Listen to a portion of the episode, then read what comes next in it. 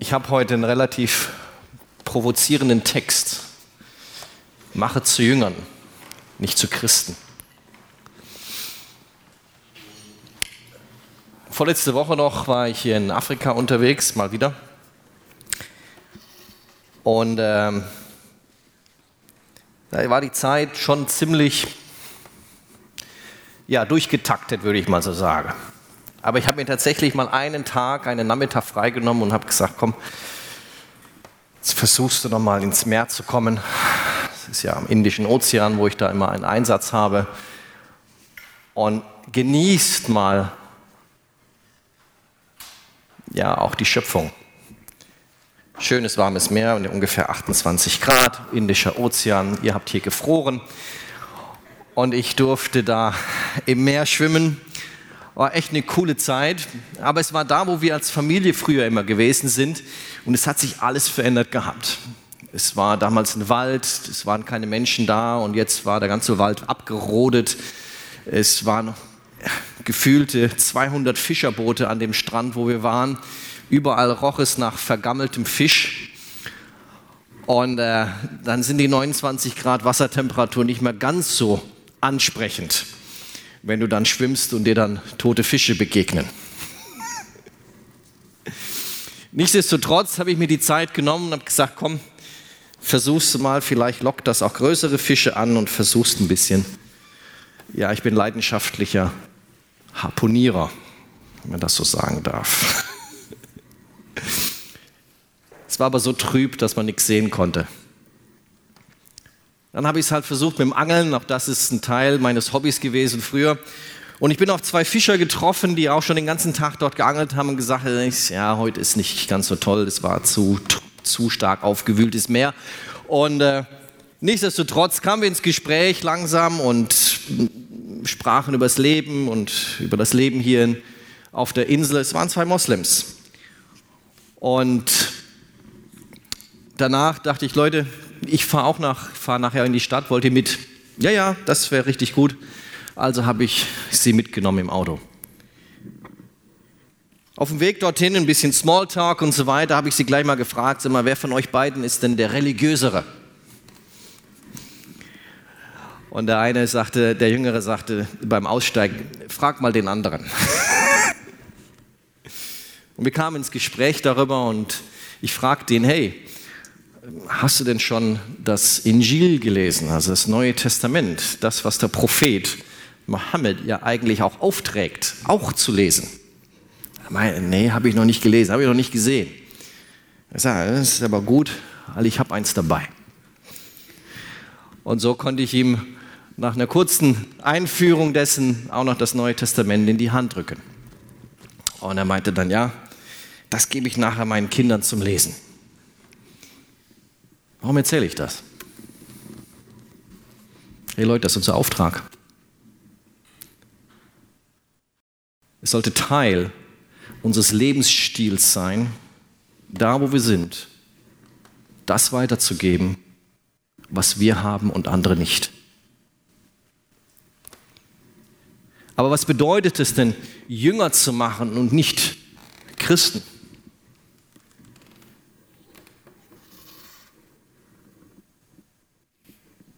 Wisst ihr, was ich in Deutschland gelernt habe? Ist, dass wir eines der weltbesten Ausbildungsprogramme haben. Unser duales Ausbildungsprogramm wird weltweit derzeit versucht zu kopieren und in andere Länder zu etablieren, weil sie gemerkt haben, es ist das Effektivste, wie jemand was lernen kann. Vielleicht wissen nicht einige, ich bin eigentlich Lkw-Mechaniker. Also ich habe an den großen 40-Tonnern rumgeschraubt und bin als 17-Jähriger da in die Ausbildung gegangen und habe da ja eine klassische duale Ausbildung in Deutschland durchlaufen. Mir fiel erst vor kurzem auf, dass die Ausbildung drei Jahre auch geht, wie Jesus auch drei Jahre seine Jünger ausgebildet hat. Hat sich unser deutsches Ausbildungssystem bei Jesus irgendwas abgeschaut? Weil wenn man genau hinschaut, ist es so cool, weil wir haben ja Praxis und Theorie zusammen. In nur dreieinhalb Jahren wirst du von einem Nichtgelernten zu jemandem, der selbstständig Autos oder andere Handwerksberufe durchführen kann, der Fachwissen in die Praxis umsetzen kann und das in einer dreijährigen Ausbildung, was eigentlich extrem kurz ist. Was ist der Erfolg unseres deutschen Ausbildungsprogramms? Ich bin derzeit noch Projektleiter in einem Projekt in Sansibar, wo es darum geht, das duale Ausbildungsprogramm dort zu etablieren. Und ich merke immer mehr, wie wenig eigentlich andere Länder und andere ähm, Gebiete dieses Prinzip gar nicht umsetzen, sondern extrem stark auf das Fachwissen setzen, anstatt auf das Fachpraxis. Und ich glaube, genau das gleiche Problem haben wir als Christen. Wir denken immer, dass unser Wissen dasjenige ist. Das Wissen von Bibelversen, das Wissen von theologischen Abhandlungen, das Wissen von dem, was in der Bibel steht, das ist, was uns ausmacht als Christ. Aber eigentlich heißt es, wie setzt du es in der Praxis um? Und das ist wahre Jüngerschaft. Was hat denn Jesus gemacht? Jesus ist gegangen und hat sich erstmal zwölf Jünger gesucht. Ich meine, er hatte nur drei Jahre. Wenn man bedenkt, dass er die ganze Welt erreichen wollte, hätte er doch einfach Mass Crusades machen können. Tausende von Hunderttausenden Leuten in eine Halle und dann drei Jahre Unterricht, ja, so viel Wissen wie möglich aneignen, so viel Bibelstellen wie möglich, so viel wie möglich theologisches Fachwissen hinein, so dass das auch dann ja weitermacht. Aber er hat sich gerade mal in zwölf Leute investiert. Und am Schluss ist auch noch einer durchgefallen durch die Prüfung. Bei meiner Meisterprüfung sagten die, sagten die äh, Prüfer schon, also Durchfallquote 25 Prozent. Da haben wir noch gar nicht angefangen. Das war denen ihr Ziel.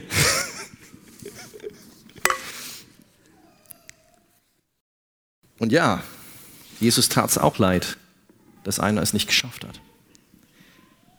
Aber es war so cool, wie er es gemacht hat. Denn er hat die Jungs reingenommen in sein Leben. Er hat mit ihnen gelebt. Er hat ihnen erst einmal vorgezeigt, wie es geht. Am Anfang, wenn du die Evangelien durchliest, wirst du sehen, dass die Jünger nicht viel Verantwortung hatten.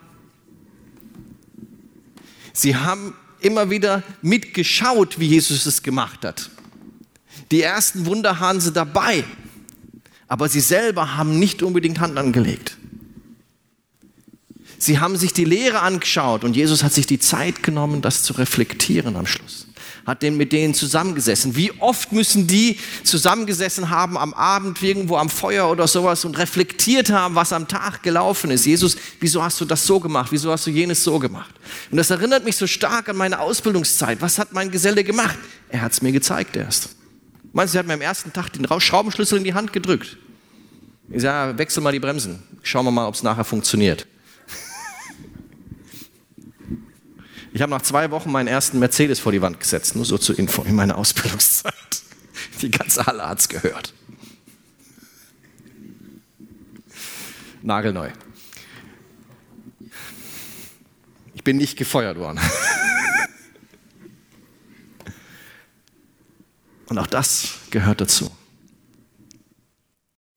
Denn jedes Mal, als die Jünger es nicht kapiert haben, wie geistliche Zusammensätze waren, haben sie gesagt, sag mal, habt ihr es immer noch nicht geblickt? So ähnlich wie mein Meister manchmal auf mich zugekommen ist und sagt, na Hadi, was soll denn das? Wir haben es dir doch gezeigt. Aber das ist ja nicht bös gemeint, sondern das ist ein Reflektieren gemeint, aus der Praxis heraus zu kommen. Die praktische Ausbildung geschieht da, wo wir das Fachwissen in die Praxis umsetzen. Das Umsetzen ist dein Montag, Dienstag, Mittwoch, Donnerstag. Das Reflektieren ist deine Kleingruppe.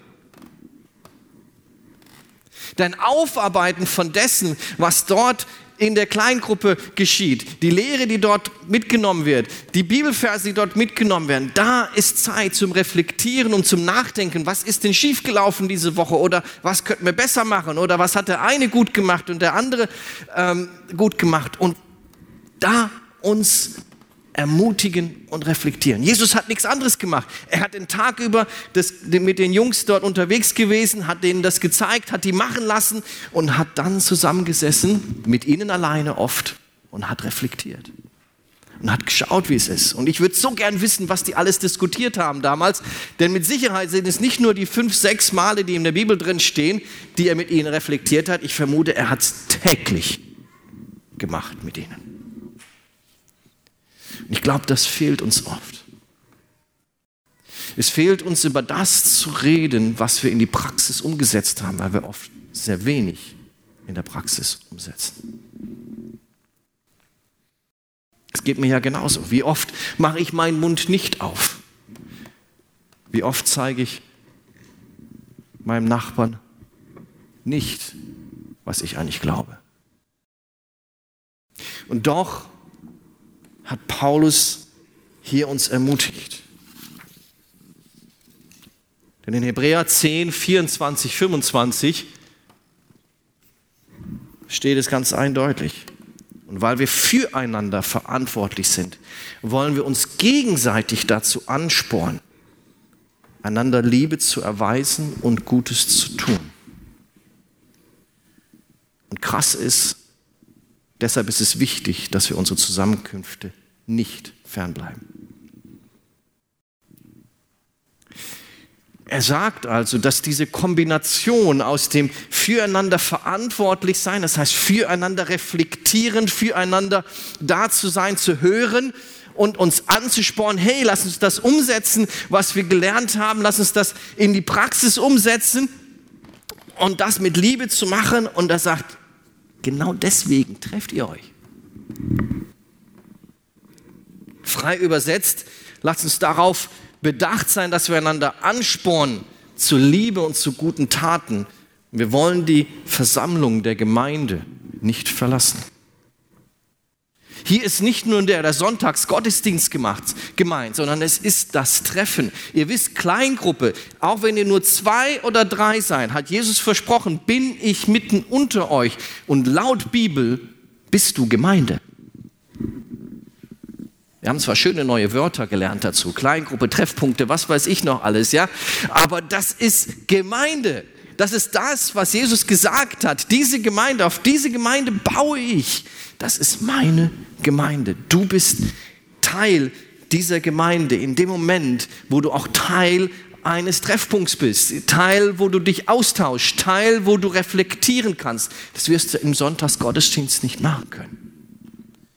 Der Gottesdienst ist dafür da auch, dass du gibst, dass du Zeit dem Herrn widmest, dass du Lobpreis gibst.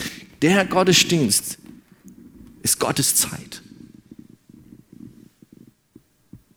Und die Treffpunkte sind dafür da, das zu tun, was Hebräer 12 schon sagt, uns einander anzuspornen, das umzusetzen, wie es in der Praxis ist, wie es in der dualen Ausbildung ist. Theorie zu hören, in die Praxis umzusetzen.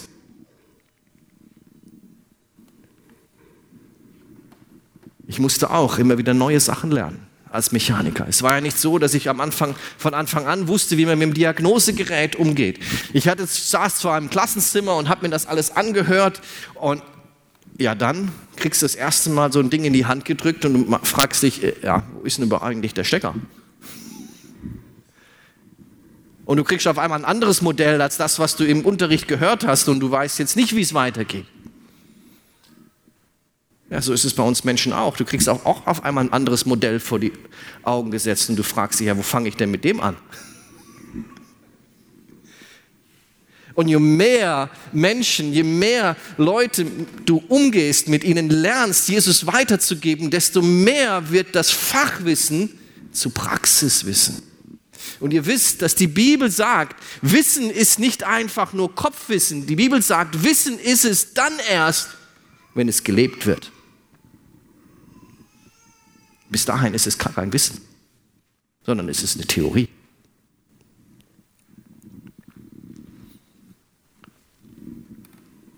Und da möchte ich uns ermutigen, uns auf unsere ja, Art und Weise zu sehen, wie wir sowas tun.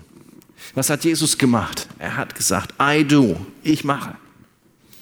Und dann sagte er, we do, wir es machen's. Und am Schluss sagte er, do, du machst es.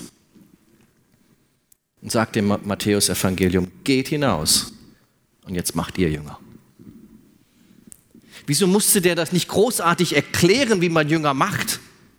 Er hat ja keinen großen Text, keine große Predigt noch dazu gesetzt, hat gesagt, das ist Punkt 1, 2, 3, 4, 5, 6. So gehst du vor, um Jünger vorzugehen. Am Schluss, es ist zwei Sätze. Geht und macht Jünger. Weil sie wussten, was sie dreieinhalb, was sie über drei Jahre durchgemacht haben. Sie wussten, was es bedeutet, Jünger zu machen, weil sie selber zu Jüngern gemacht worden sind. Du weißt auch nur, wie man Ausbildung als Geselle lehrt, wenn du selber durch eine Ausbildung gegangen bist. Du weißt doch nur, ein Auto zu fahren, wenn du selber Auto gefahren bist und nicht nur in der Fahrschule gewesen bist, im Theorieunterricht. Also wenn ich meine Kinder nur so zugelassen hätte und die Leute dann gesagt haben, ja, alles Fachwissen gewusst, 60 Stunden Theorie habt ihr ja jetzt gelernt, ihr wisst ja jetzt, wo die Kupplung, Bremse und sonst was ist und die ganzen Schilder, Prüfung bestanden. Go ahead und versucht's mit dem Arthur eurer Eltern. Würdet ihr dann äh, euer Kind äh, den Schlüssel geben? Nee, ne? Mal sagen, ich will schon sehen, wie du das eigentlich machst, ja. Und genau das ist es mit Jünger machen, Leute. Es ist mit jemandem zusammen erfahren. Und es gibt hier Prinzipien, die Jesus uns mitgegeben hat. Und das heißt, das erste ist, die Jünger hören zu.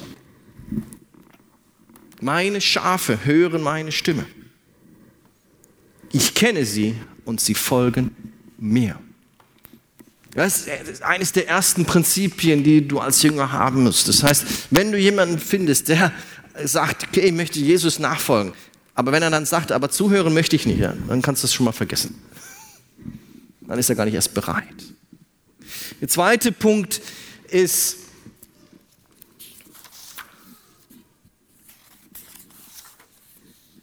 haltet meine Gebote. Also wer mich liebt, werdet ihr meine Gebote halten. Es hört sich so hart an. Na, wie, was? Äh, Liebe geht mit Tun einher oder was? Nein, es ist das Umsetzen, was die Liebe ausdrückt. Ja, ich kann meiner Frau den ganzen Tag sagen, ich liebe dich, scheue ihr aber jedes Mal abends eine. Ist das Liebe, gelebte Liebe? Wahrscheinlich nicht so sehr, sondern es ist das auch Umsetzen von dem, was Liebe bedeutet. Und Jesus hat gesagt, eines, das, was zeigt, was Liebe bedeutet, ist das umzusetzen, was ich euch mitgegeben habe. Drittens, Jünger geben alles. Wer loslässt, wird gewinnen. Wem sein eigenes Leben über alles geht, der verliert es. Wer aber in dieser Welt sein Leben loslässt, der wird es für das ewige Leben in Sicherheit bringen. Es ist also nicht nur ein Teil des Lebens zu geben, sondern alles unter die Herrschaft Jesus zu stellen. Das macht Jüngerschaft aus.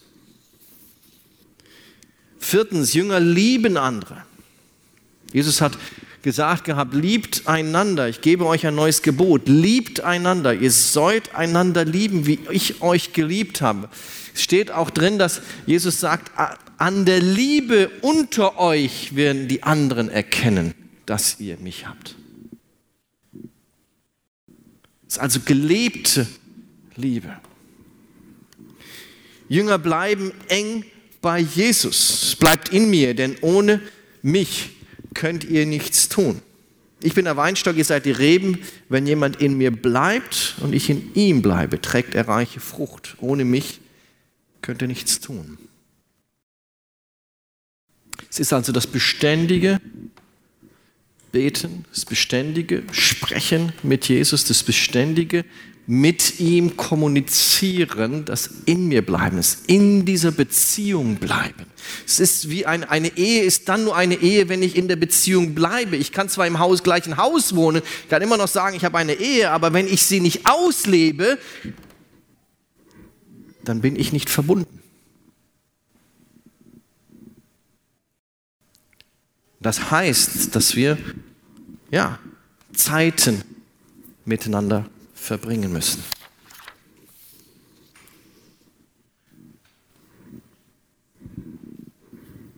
Vielleicht sagt der eine oder andere, ja, Hadi, ist schön reden.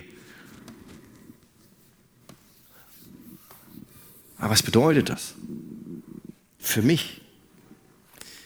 Und Jesus hat hier so Jesus-Methoden der Jüngerschaft angewandt, nenne ich die mal ist jetzt relativ viel Text. Ihr könnt das gerne fotografieren. Ich gebe das natürlich euch auch zum Reflektieren in eure Treffpunkte mit.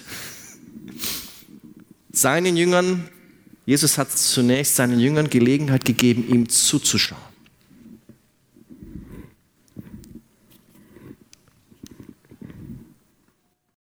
Mit ihnen das Geschehene in Gesprächen reflektiert ihnen Raum gegeben, Fragen zu stellen. Sein Jünger auch immer wieder gute Fragen zum Nachdenken gegeben. Seine Jünger gelehrt mit einprägsamen Sätzen und Veranschauligungen aus dem Alltag. Er hat seinen Jüngern auch viele Dienstmöglichkeiten eingeräumt, während sie zusammen waren. Auch teilweise ganz einfache, einfach mal die Brotreste zusammenzusammeln zum Beispiel.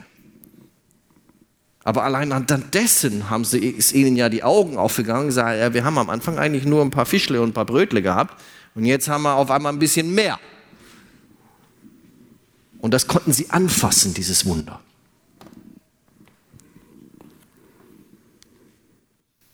Seinen Jüngern auch mit eigenverantwortlichen Praktikas herausgefordert. Also irgendwann hat er ihnen die Hände aufgelegt und sagte, jetzt geht mal hin und treibt mal ein paar Dämonen aus und heilt die Leute. Und dann schauen wir mal. Dann sind sie zurückgekommen und sie haben zusammengesessen und haben reflektiert über das Geschehene. Jesus hat mit seinen Jüngern die Erlebnisse der Praktikas reflektiert. Er hat seinen Jüngern Raum gegeben, ihre Gefühle auch nach den Einsätzen auszudrücken. Seinen Jüngern aber auch wichtiges Feedback immer wieder gegeben. Probleme, die im Zusammenhang auftraten, mit ihnen auch in anschaulichen Illustrationen angesprochen. Ja, Jesus kam mit ihnen, Jesus kam vom Berg äh, runter nach der Verklärung und da waren, standen einige Jünger drumherum. Ein, ein, Sohn von jemandem wälzte sich auf den Boden und Jesus fragte, ja, was ist denn da los? Ja, deine Jünger, die haben es nicht geschafft, den Dämonen auszutreiben. Was sagt, Jünger, was sagt Jesus? Mensch, Leute, wie oft habe ich es an euch schon gezeigt? Ja, und unterhält sich erstmal mit dem Vater, während der Junge da auf dem Boden sich wälzt. Also die Story ist echt der Hammer, ja. Ähm, wann war das? Wie lange ist das denn her? Und so. Fragt also nach der Geschichte. Und irgendwann sieht er Leute zusammenkommen meint, ah, jetzt wird es zu viel. Und beendete das Ganze. Aber was haben die Jünger nachher gemacht? Jesus, sie alleine waren. Wieso haben wir das nicht gekonnt? Ich finde es so cool, wie Jesus mit sie reinnimmt und ihnen erklärt, warum es nicht funktioniert hat. Was der Grund dafür war. Es heißt auch beim Misserfolgen ihnen die Gelegenheit gegeben, auch Fragen zu stellen, wieso. Der hat sie nicht einfach nur runtergebuttert, sondern er hat ihnen auch einen Lösungsansatz gegeben. So cool. So ähnlich wie bei mir, als ich am letzten Dritt, im dritten Lehrjahr, kurz vor Prüfungsende, ja noch einen Zylinderkopf geschrottet habe. Von einem Firmenkunden. das war was. haben wir uns natürlich auch angeschaut. Warum, wieso, weshalb? Wir haben uns das reflektiert und haben festgestellt, das Werkzeug, das ich hatte, war total ausgenudelt und hat damit was kaputt gemacht. Und ich erkenne mich immer mehr in dem, wie Jesus seine duale Ausbildung mit seinen Jüngern gemacht hat, wie sehr das in unserer Ausbildung in Deutschland mit etabliert wurde. Ich finde es absolut cool. Ja, das persönliche Gespräch gesucht, immer wieder in die Gefühle auch geben lassen.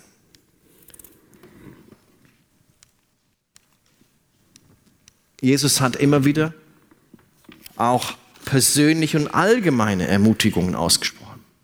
Häufig auch zum konsequenten Glauben und Vertrauen herausgefordert. Zusagen Gottes ausgesprochen, an die sie sich festhalten sollten. Immer wieder ermahnt auch, ein Jünger. Und er konnte sie gut einschätzen, wo er sie überfordern würde. Er hat ihnen aber auch vergeben, das hat er gelebt. Das hat jeder mitbekommen. Er hat mitbekommen, wie er Petrus vergeben hat, obwohl Petrus ihn dreimal verleugnet hat. Sie haben mitbekommen, dass er nicht nur das gemacht hat, sondern Petrus die Verantwortung der Gemeinde gegeben hat, obwohl er noch ein paar eine kurze Zeit vorher gesagt hat, diesen Jesus kenne ich gar nicht. Ich weiß nicht, ob ich das als Meister machen würde mit meinem Auszubildenden. Aber er hat das Potenzial gesehen. Er hat für seine Jünger gebetet und hat deutlich zum Ausdruck gebraucht, dass er sie liebt. Also warum muss Jesus nicht erklären, was er damit gemeint hat, wenn er sagt, macht zu Jüngern? weil sie diese Prinzipien in Fleisch und Blut hatten. Sie haben es von ihm gelernt, wie man Jünger macht. Sie haben von ihm diese Prinzipien mitbekommen und haben sie umgesetzt. Und haben sie damals, als die Gemeinde gestartet ist, täglich in den Häusern gelebt.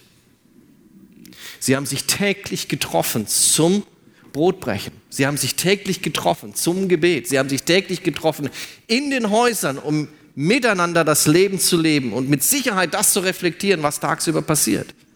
Mit Sicherheit auch das wirklich auch umzusetzen, was sie gelernt haben von ihm. Und zwar mit anderen Menschen. Ich nenne das Kingdom Thinking.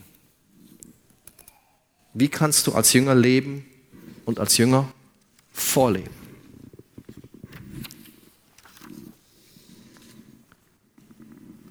Oft trauen wir uns das nicht, denken, das müssen wir den Profis überlassen, das Jünger machen. Oder wenn einer gläubig geworden ist, ja, der braucht erstmal einen Taufkurs, anderthalb Jahre, muss er sich erstmal bewähren in der Gemeinde, dann taufen wir und dann war es das.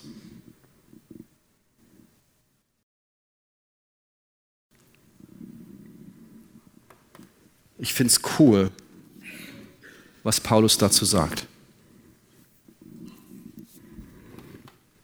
Folgt meinem Beispiel, so wie ich dem Beispiel folge, das Christus uns gegeben hat.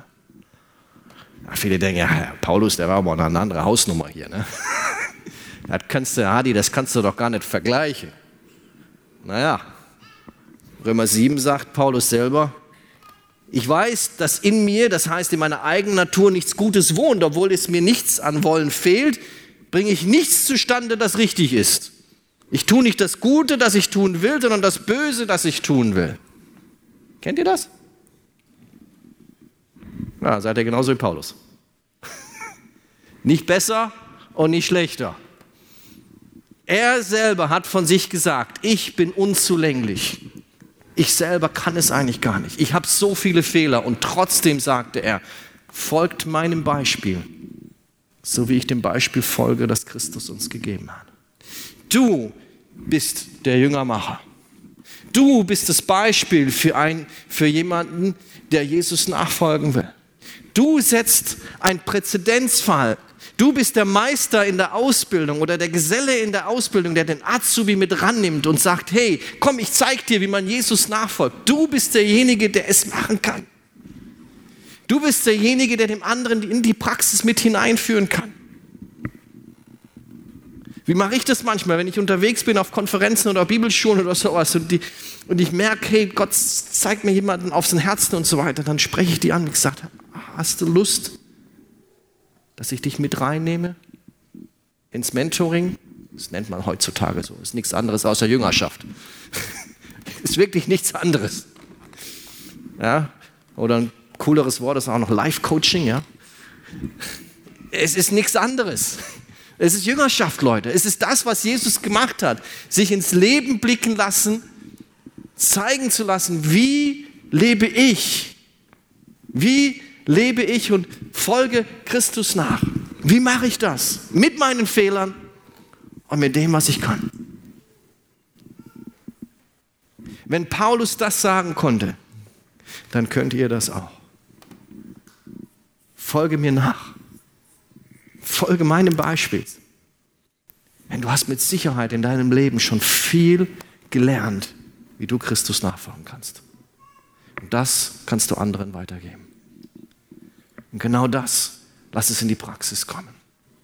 Was mache ich mit den Leuten? Ich spreche mit ihnen. Natürlich nehme ich mir Zeit mit ihnen. Das ist übrigens eine Voraussetzung, ne? nur so und so Info.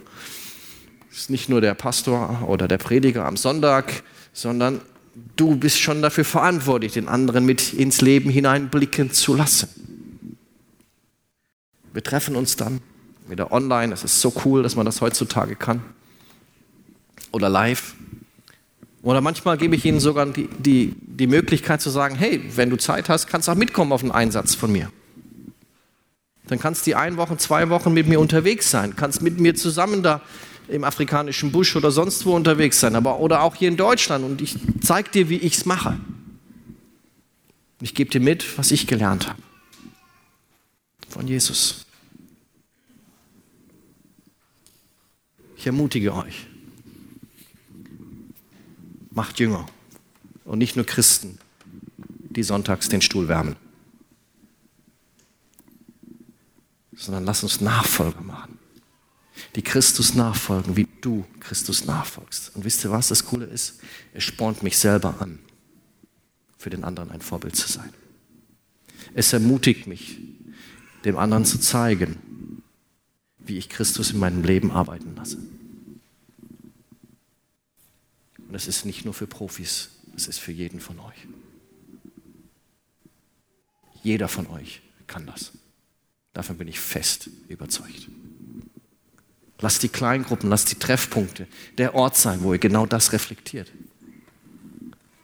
Es ist so wichtig, das Ganze dann auch aufzuarbeiten, von dem Gelernten weiterzugeben oder von anderen zu lernen. Und lass uns das einhalten, was Paulus schon in Hebräerbrief gesagt hat. Lass uns die Versammlung nicht missen.